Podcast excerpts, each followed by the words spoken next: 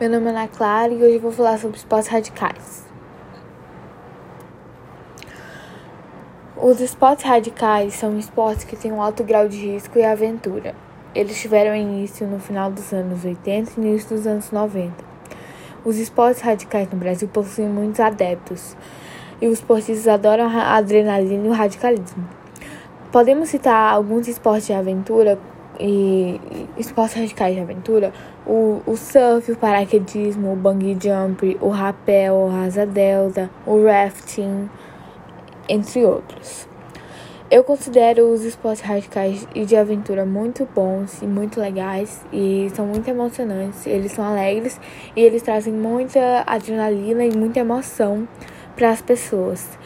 É, na minha família, a minha mãe, ela fez vários esportes radicais, como paraquedismo, rapel, asa delta. E ela disse que foi uma das melhores experiências da vida dela, que era o sonho dela poder voar e ela realizou por meio dos esportes radicais. E ela sentiu muita adrenalina quando saltou de paraquedas. E eu acho que é essencial todo mundo um dia fazer algum esporte radical ou de aventura, mas com toda a segurança e para que você tenha uma, uma experiência para você contar um dia. Eu acho muito legal, eu tenho muita vontade de fazer vários esportes radicais.